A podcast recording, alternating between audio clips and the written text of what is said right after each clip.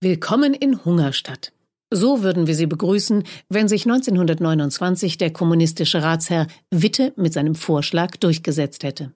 Damals suchten die Vertreter der wenige Monate zuvor von Gesetz wegen zusammengelegten Ortsteile nach dem passenden Namen für die neue Großstadt.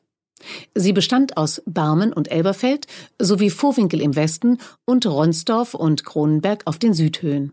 Beim Namen wurde man sich irgendwann einig. Wuppertal.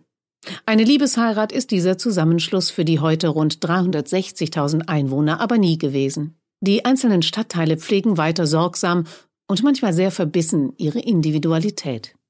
Und wenn Sie einen echten Eingeborenen fragen, ob er Wuppertaler ist, dürfen Sie sich auf eine Antwort wie diese gefasst machen. Nein, ich bin Barmer.